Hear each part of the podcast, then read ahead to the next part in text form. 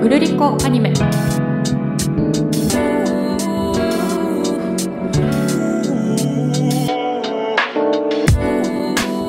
皆さんおはようございます。あるいはこんにちは。もしくはこんばんは。記者の大倉です。前回劇場版名探偵コナン黒金のサブマリンについてお話ししましたが今回も引き続きコナンについて愛を語っていこうと思っています。鈴木記者と。はい。今公開中の映画について話をするのでまだ映画見てないよという人や、えー漫画アニメまだ先を知らないという人でネタバレを気にする人はそっと閉じていただいて、えーいつかまた戻ってきてください。今回はラブコメ要素に特に注目するとあいうことで。そうですそうです。でですね。はい。ちょっと私の私あの一族でみんなでコナンが好きなんですけど。一族大倉家一同。あそうなんですよ。であのいとこのお姉ちゃんがですねデザイナーをしていまして絵がとても得意なんですけあどデザイナーがちょっと数年前にふざけて描いてくれた相関図を持ってきました。これはすごいですね。あのもうこの複雑すぎる、あの複雑すぎる人間関係人間ドラマを今日ちょっと鈴木さんにこれすごいですね。登場人物が20名から30名ぐらいは並んでいよる。でこれあの大阪の方とかちょっと書き方が雑になってるので。あ確かに大 大阪阪府府警警の方はちょっと途中で諦めちゃって まだまだいるんですけど。すごいですよね。複雑ですよね。なんか戦国時代の相関図みたいな感じですいやよねもうそうなんですよ。なんでちょっとまた鈴木さんを沼に引きずり込みたいのでお話をしていきたいと思いますでコナンはあの今鈴木さんラブコメとおっしゃってましたけどもう青山先生もラブコメ殺人ラブコメと公言していまして、なのでコナンがっていうことですね。あそうです。ははは。殺人ラブコメなんです。殺人要素のあるそうです。ラブコメ。殺人事件も楽しめるラブコメなんですけどなんであ見てもらうと分かるかなこれとカップルがとても乱立乱立というとあれですけど、とても多くのカップルが誕生していましてはい。すごいことになってるんでなんかあれなんですよね。あのー数えられたんですよね。そう。でも多分これ数え損ねてるのあると思うんですけど 今日私手元には8組持ってきました。これレギュラーメンバーですから。レギュラーメンバーでこのあ8組。でもまだあれだわ。あの県警同士の幼なじみの人とかもいるんですよ。それは入れてない。それちょっと入れてないのであちょっとまだまだですね。ーすごいですよね。そうなんで8組いるってカップルが。いやすごいよ。えでもそれは大体劇中でカップルになってるんですか？大体。そうですね。劇中というか漫画の中で、ま漫画の中でなってます。最初は付き合ってない人たちが付き合うようにそう漫画でなってですね。最初から付き合ってる人はいないんじゃないかな。そのだからコナンコナンじゃなくて新一とランも最初あれは付き合ってなかったとうんいそうですよね。数え方ですよね、はいはい。ないです。ですごいですよね。で結構その新一とおあのランちゃん幼なじみのランちゃんが2人が結構付き合い始めたっていうのが私の中では衝撃でちゃんと話進むんだ恋愛の話もっていう。でその2人の2人の告白の時のやり取りがあるんですけどあーなんかロンドンでっていうあそう話でですそうです。ちょっとすごいのでいいですか？読み上げて。あやりとりを。はい。ぜひぜひ。えっとあのランちゃんがたあのランちゃんがやっぱ新一がいつも大事なところでコナン君になっていなくなっちゃうので、やっぱ不安なんですよ、うん。それでやっぱ探偵なら私の気持ちくらい推理しなさいよって怒るんですね。このランちゃんも可愛いですよね。どうですか？斬新ですよね。コナンならではの。そうでそれに対して新一は「おめえは厄介な難事件なんだよ。俺がホームズでも解くのは無理だろう。無理だろうよ。好きな女の心はよ的なことを言うんですよ。なるほどなるほど。どうですか？私もうこれこれ告白ってことでいいの？ってなって。え？みたいな。好きな女って言ってるけどっていう。あ読者にも推理力が求められる。です。ねすごく難解な告白をして。でもその後あのメールとかで私たち付き合ってるんだよね？みたいなやり取りをはいはいはい。してですね、ここが結ばれるわけなんですが。っていうのがこの、えー、とランちゃんと新一カップルあれですよね。新一は結構その昔からあれですよね。お男っぽさみたいなのにこう、うんうんうんうん。あれですよね。なんかこうちょっと邪険にしてみたりとかああそうですね。好きな子いじめちゃうみたい系なな確かに。ありますね。毛がありますよいいねですね。それで言うとあの続いて紹介する私の一押しの服部平次なんですけれどももうそんな感じありますよね。うーん。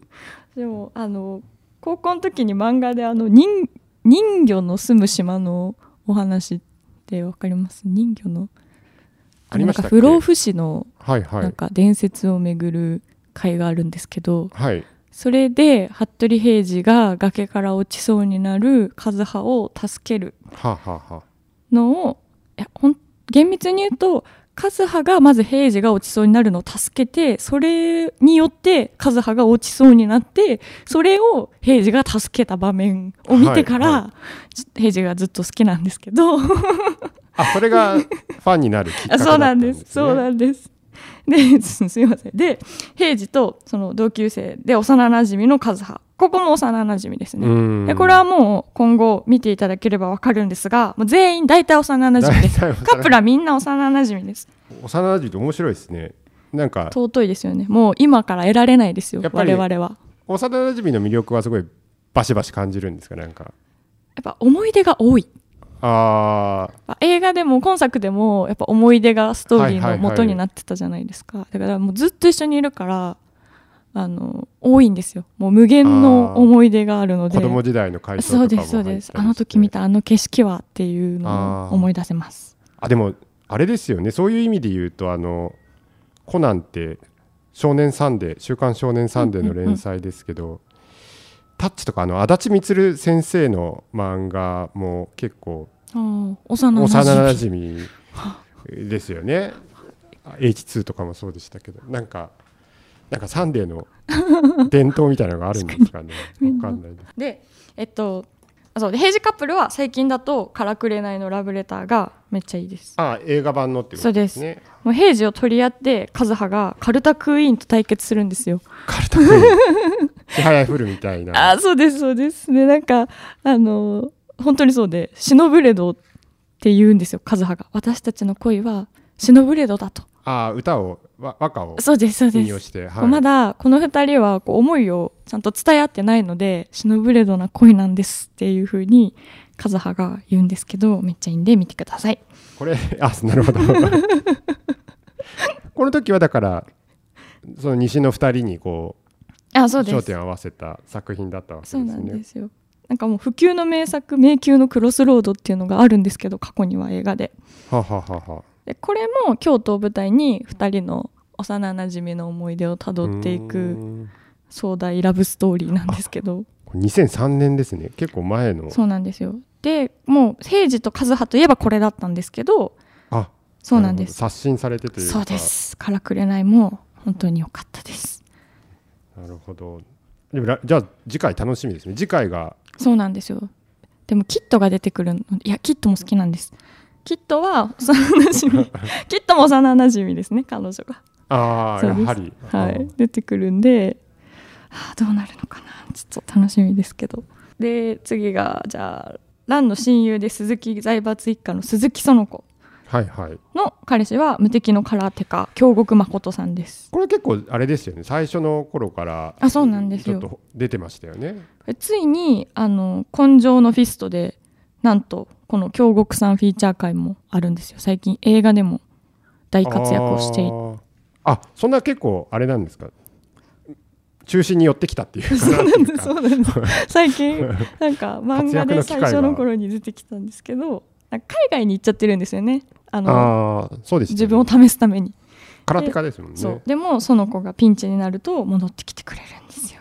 あー。でその子はすごくいい女じゃないですかいい女ですかね。いや今回も映画でこうなんか一番大事なところ大事なところというか正念場で出てきてあのちびっこ探偵団の子供たちを、まあ、私に任しといて連れて帰るよはいはい大事な役目ですそう。で出てきて。まあ、そもそもあそこに行ったのもその子のおかげっていうあそうですね。八丈島に。そうなんですよ。なんかその財閥の力を使ってちょうど今助けてほしいっていう時に助けてくれるあーあれですよね。親の権力を使うのにみじんもこうやましさがない感じが。えそうでもそこがいいですよね。いいですよね。そこがいいんですよ。それはねそうなんです。それランちゃんも言ってました。その子はそういうなんか葛藤じゃないですけどそういうのもあるけどなんかあの嫌じゃないと。ちゃんとなんだ人間として人間はちょっとお調子者みたいなところもあるけど。あそうですそうです。確かに、そうなんですよ。なんでそう。でも一般の人はやっぱランちゃんとかうん、可愛いじゃないですかカズハとかが。ああなるほど。でもそこでその子を選ぶ京極さんのあ。本当にあ女を見る目があるなっていう。あそういう評価もあるわけですね。あそのそうでああだなるほど。だカップルもあれなんですね。あの評価の仕方そうです。はいろいろで。みんな違うんですよ。ああ京極さん絆創膏をつけてるじゃないですか。はいはい。えあの中身あのプリクラ入ってるんですよそのえことのすごい衝撃事実じゃないですか。ちょっとやばいやつですよね。違うんです。もうあのえピュアなプリクラを肌身離さず持ってでパンソコをしてるっていうことですそうなか。んです。いそうなんです。やちょっと現実にいたらやばいやつすごいですよね。すごいんです。でもそれを見て思ったのはプリクラの大きさはあの当時のままなんだって思いました。そうですよね。あでもコナンってすあれですよね。どんまあ30年近く漫画は連載されているので最初携帯とかなかったですもあんね。そうです。だってなんか弁当弁当箱ファックスみたいなのもありましたよ。最初のあはいはい。博士のあの発明の道具の中に。ああ何に今だと絶対使わないですよねファックス。当時はなんかそれでなんかトイレかどっか行ってこうこっそり通信してましたよね。が一時期ガラケーの時期もありましたもんね。あああったありましたありましたなんでいやなんかでもすごいですよね。でね年齢は変わらなくてもそういうああそっか。じゃあ別にプリクラも違うわ。プリクラもだってその小さい時に撮ってるんだからいいんいいんですよね。いやあんまりそこを深入りすると矛盾が好き出てくるので あまり雰囲気で読み流した方がいいかもしれないですね、はい。というでもあのこれ今あの鈴木さんにすごいネタバレしまくってるんですけどこれは同意の上なので 大丈夫です。えっとでこの、えー相関図見てもらうと警察東京警察って書いてあるところにもハートマークがたくさんあるんですけどあこれ右の方の。そうですそうです、はいはい。映画にも出てハートがすごい。あそうです。狭い範囲にハートが。ハート密集してますねもう警察官の職場恋愛もたくさんありますね。あでーこういう職場にはあんまり行きたたくない。えそうなんですか？そうなんですか？手近なところでこう 恋愛関係が多発してい複雑る複雑ですよね。職場ってまあでも嫌ですよね。あのみんなちゃんと円満に続いてますから大丈夫です。そんなくっついたり離れたりしないんで、ね、なんかすごい気まずいことになったりすることあるじゃない大丈夫です。これはもうコナンの世界ではみんな、みんな。うん、誰も別れてないですよあここまで。今のところあれですか？だからせカップル成立はあるけれども破局っていうのは。いやないですよ。だって心のおっちゃんでさえ離婚してないんですから。あれあー別居中ですよ、そっかそっうんか、大丈夫です。すごいですね。でも警視庁の中でもう3つぐらい。いやそうですよね。あの捕まってた千葉警部もね交通課の三池内子ちゃんとここも幼なじみかな、すごいですね。あでもこのユミタン？交通課のユミタン結構初期から出てたじゃないですか、はいはい。私はこの交通課のユミタンがこの裸足吉とあの岸なんそうですそうですユミタンが中吉と付き合ってたっていうのも結構衝撃で、うん。なんかこれから絶対こう重要人物重要になってくるであろう赤井秀一の、弟なんですよね。そうです。とユミタンが付き合ってるっていうのはなんかもうこれから誰と誰がつながっていくのっていううん。もうコナンのこの相関図のあの楽しみの醍醐味をここが表してると思います。もしかしたらこの人とこの人も過去に出会ったのかもしれないみたいなのも全然ありえるんです思わぬよねキャラがいきなりそうなんですよ。本筋にそうなん入ってですよくるっていう。がすごいいいですよね。そうさっきもちらっと出たあの毛利小五郎とあの別居中の奥さんうんうん。話あったじゃない。あれも結構最初の頃から出てたと思ううんでですすよね。けどあおおっちゃんののエピソードかっこいい。ねあのあそうですよね。大学のあの仲間が殺人事件を起こしたみたいなの出てきたやつですよね。実は柔道すごい強かったみあたいなそうそうそう強いんですよ。そうそう。であのそうそうこの間それで取材のために最近の話をこう読んでたらですね毛利小五郎が3 5 6歳なんか30代中盤みたいな描写が出てきてへえええ超えてんじゃんみたいな若っなんか。おっちゃんって呼ばれるんですそうねいや口ひげでだいぶこうなんか年齢かさ増ししてる感がありますけど実は若いという。へえそっか学生結婚して今高校生の娘がそうそうこの間見てたのはなんか大学それこそ大学時代の友達かなんかが結婚を今度するみたいなので、うんうんアポロに集まって、うんなんかお祝いをしていたらその年齢出てましたっけ？け確か35なんか出てて確かびっくりしたんですけど。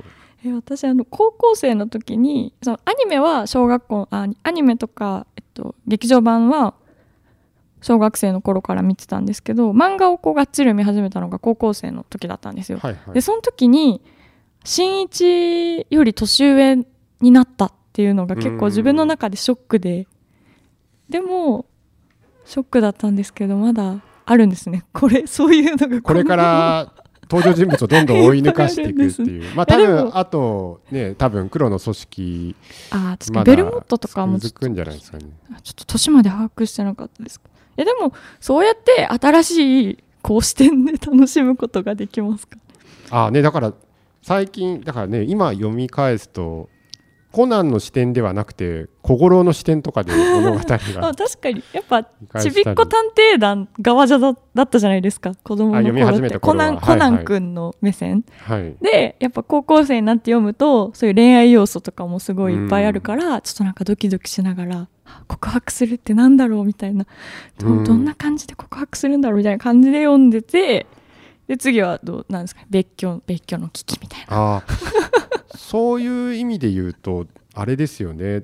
あの読者を離さないっていうか年代が変わっても楽しめる要素があるっていうのは大きいかもしれないですよね。あの今回劇場版の取材をしていて娯楽映画研究家の佐藤俊明さんという方にお話を聞いた時に、彼はまああのパンフレットの映画版のパンフレットの作成にずっと初期の頃から関わってらっしゃって、はい。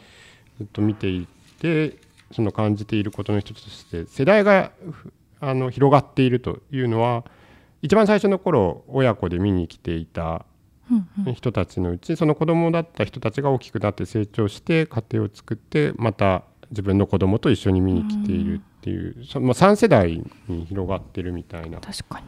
私も子供の頃お父さんとおお母さんと見に行ってましたね。なんかアンケートとかだと、ね、祖父母と来たりっていう人もやっぱり中にはいらっしゃったりするみたいであでもベルモットおばあちゃんでしたもんね。そうですよね関係ないか。そういうああれですよねまあコナンから離れられないというそうですね。もう一生コナンをしていきます。はい。これからでも年を取っていかないんですけど、多分きっとこれからどんどんね大人の新キャラもたくさん登場すると予想されますし。そうですよね。あの恋愛要素みたいなところもコナンの魅力だと思うんですけれども、まあ、劇場版今回はあれなんですよね。黒の組織という、まあ、敵型の組織がかなりこうキャラクターもたくさん登場して。そうですね。すごく多かったですよね。なんていうかな内情みたいなのもこう見える話になっていて一枚岩じゃないみたういな、ん、人間関係がたくさんこうなんか口の利き方とかもみんなうん。バラバラで面白かったですよね。そもそもそうですよね。あの敵型今回のその言ってみれば黒幕じゃないですけれどもメインで出てくるそのピンガもあれなんですよね。ジンと敵対しているといそうことで。あのピンガの声優さんがあの配給の村瀬歩さんっていう方なんですけどあの変装してた女の時もその後こう男前な正体を表したうん。後も声変わってなくてすごくないですか？確かに確かに。私言われてみると。エンドロールはいはい。で初めて、あって気づいてなんかすごいすごいですよね。ピンがかっこよかったですけど。確かに。あまあそうなんですよね。女性にふ変装してというか潜り込んでたんですよねあの組織に。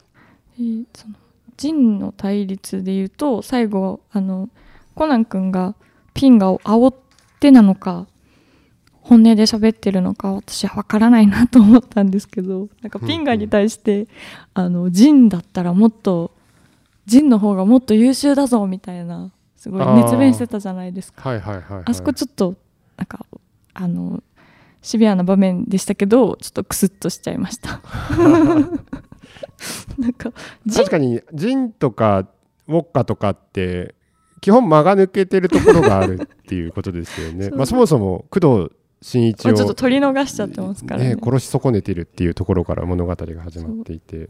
でもなんかジンとコナンもなんかそういう因縁というかうん。がまあ怖いのは当たり前ですけどコナンがちゃんとジンをそんな壮大な敵と捉えてるっていうのがすごいちゃんと伝わってちょっとですけど。あれですか？薬と笑ってしまう。あと なんかいいですよね。このジンとウォッカの憎めない感じ。黒の組織は恐ろしいんですけどジンとウォッカすごいあの愛されますよね。確かになんか。私今回あのあのウォッカ今回ジン途中から合流だったじゃないですか、はいはいはい、はい、なんか一人のウォッカがすごいオラついてるのが もうおかあー兄貴がいない分。しくていつもなんか金魚の糞みたいな感じのウォッカがすごい。確かに周りに結構偉そうなでも結構みんな冷たかったじゃないです確かなんか非協力的な感じで。確かに。でも考えてみるとあそこで味方が誰もいなかったですよね、まあそうですね。そうですねみんな みんな潜入捜査。みんな潜入捜査か。あベルモットもちょっかと立ち位置わかんないですしね。黒の組織ですよそうですよね。黒の組織ちょっとキャラ立ちがしすぎていてそ 組織としてはいかがなものかっていう感じですよね。いやーもうなんか全然黒の組織倒せるんじゃないかなって私はもう何年も前から思ってます。まあでも確かに FBI と CIA と公安警察とみんなにマークされてるわけですそうよね。なんですよ。でこっちにはあの天才の博士もついてるしあの正規の怪盗キットも、まあ、仲間ではないかもしれないけどきっとピンチの時は協力してくれるうん。しあの何回も出てきて恐縮ですが京極さん。無敵の空手家京極さんも出てくるし あの天才騎士もついてるわけですからこっちはまだまだ勝てると思うんですよね。いやでも 確かに組織としていかがなのかというのも見えましたけどうん。でも潜水艦購入して動かせるってすごくないですか？なんかあれだってずっと海の中にいるわけじゃないから寄港先とかもあるわけですよ、うん。どっか港が。なんかすごいそそんなものを動かせる組織っていうと上にはのはないです陣の上にもっと上がたくさんいて、何をしている何をしようとしている組織なのかまだ分かってないから分かってないですからね。でもそんな潜水艦を買って準備するくらいなのにやっぱこうウォッカはジンの兄貴は 水の中の入り口からは入れられないと。ジ ンわざわざ浮上して お姫様扱いーを兄貴お姫様扱いなんであの上から入れるっていうのが穴になってしまうという。ー確かに。可愛いですよね。やっぱ憎めない。で見てもらいたいのがこの黒の組織の今回も異彩を放っていたベルモットから矢印が出てて、コナン君はシルバーブレットって呼んでるんですよ。ベルモットはコナン君のこと。はいはいはいはで、いラン姉ちゃんのことはエンジェルって呼んでるしうん。あとシルバーブレットは赤井さんのことも呼んでるのかなっていうもうなんか何,、はい。何それっていう。あれですよね。だから組織を崩壊の引き金になりそうな人のことをそういう呼んでるんですよね。であれですよね。あのなんかちっちゃくなる前になんかアメリカ行った時の話が元になってるんですよね。うんうんうんそうなんですよ。思い出に。そこも。っていうもうどうなってくんだろうこれっていう。でまだまだ意味わかんないこともいっぱいあって。そうですよね。今回もベルモットは灰原愛に有利に働くような動きをしてますよね。バレちゃいそうになったのをわざわざ変装までして隠してっていう。そうなんですよ。あれがなんか本当にブローチを譲ってくれたからだけなのか何なのかっていう。うん、まあ裏の意図があるんでしょうね。なんか。というどうでしょうか。こう歴代コナン見たく歴代映画コナンにも触れてきたと思いますがそうですね見たくなるのありましたか？まあでも個人的にはやっぱあれですね本筋のというか黒の組織がこう関わるのをちょっと追ってきたいなという気はしますよね。コナンもあの漫画も黒の組織編みたいな黒の組織の話が終えるやつと、あと恋愛を終えるやつと出てるのですごく便利です。さっきやっぱりあの年齢が上がっていっても楽しめるっていう話がありましたけど、まあ物語自体もそそういう作りにはなってると思うんですけどあれですよね今回のスピッツ主題歌は結構年代的に来るものがありましたよねそうなんですね。いや主題歌いい歌でしたよね。いや良かったです良かったです。なんか主題歌もなんかその愛ちゃんの話ともこうマッチしてうん、こうとても良かったですね。これまでも歴代主題歌そうそうたる方々がいやそうです、ね。作られてるんですよね。ビーズは結構何作かあっなんか僕は倉木舞さんのイメージだったんですけどあそれはそうですよね。昔のそれはアニメの頃から。で B'z。で前作の「ハロウィンの花嫁」がパンプ。はあ、はあパンプ・はあ。はオブ・チキンでも私はですねこの延期に公開延期になった「ヒーローの弾丸」の主題歌が東京事変だったんですよ。一昨年の公開のそうです。ヒーローの弾丸ですね。これはもう事件でしたね。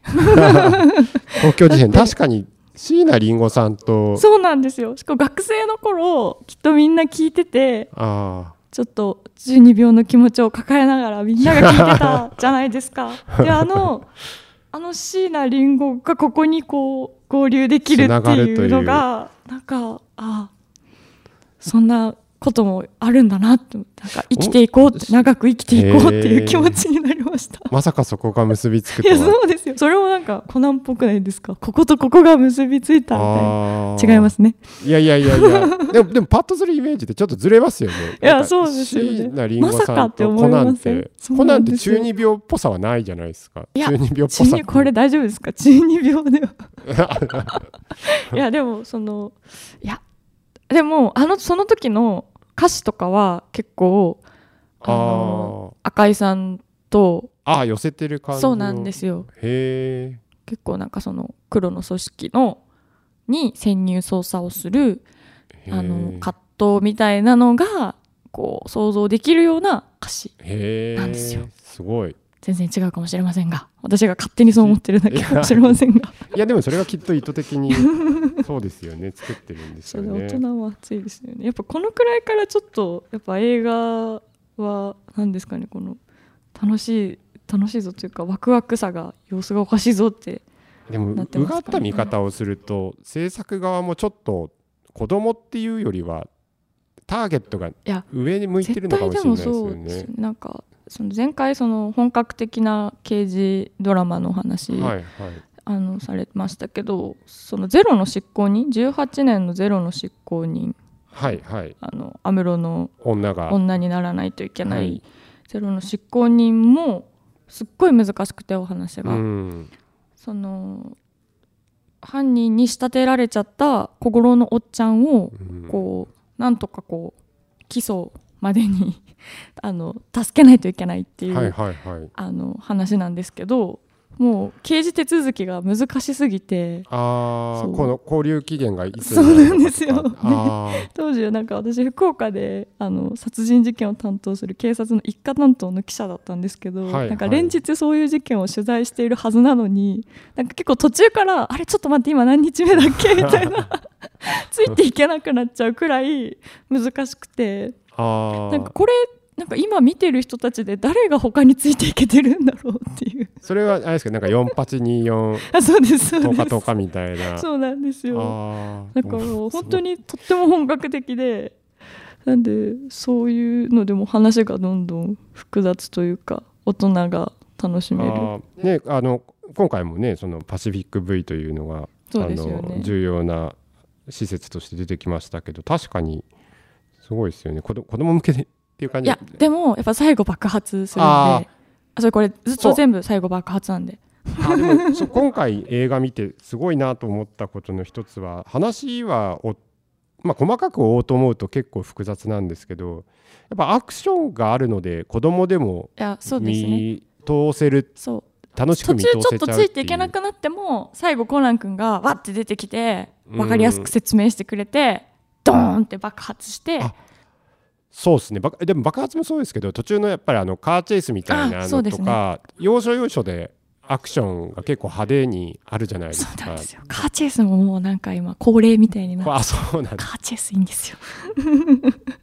よく考えてますよね。だからきっと飽きないように子供がね途中で見てて話が複雑になるとわけわかんないってみ飽きちゃうのを防いでますよね。ああいうアクションシーンが爆発もすごいですよね確かに。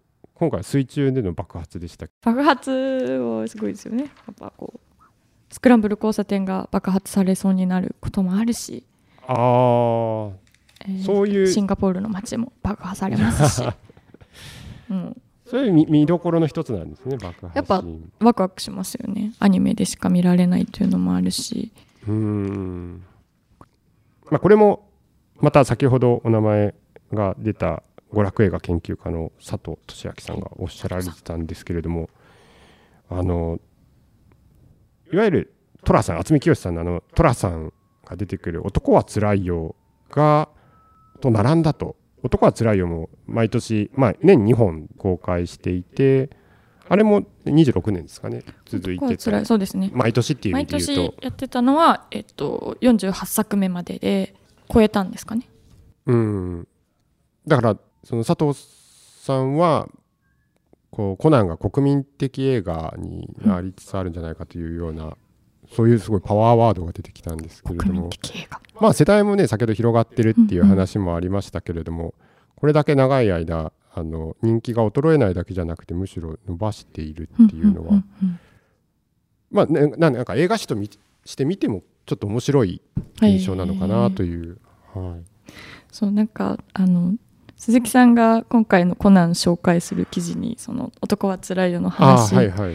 出てて、でもなんかそんな私寅さんも大好きなんですけどあそうなんですね。大倉さんは寅さんも前作見て。寅さんも前作あの家に DVD ありますがえなんかコナンが寅さんだとってなりました。それ打倒はどっちに対してっていうか。いやそれはなんか考えたことがなかったのでななるほどと思っあーあーなるほどというたり思わなかったりなんか。面白いですよね。なんかでも作風全然違うじゃないですか。人情もうのの話とコナンみたいなのとうんなんか。ラブコメ？あラブコメは似てるのか似てなますか？確かに。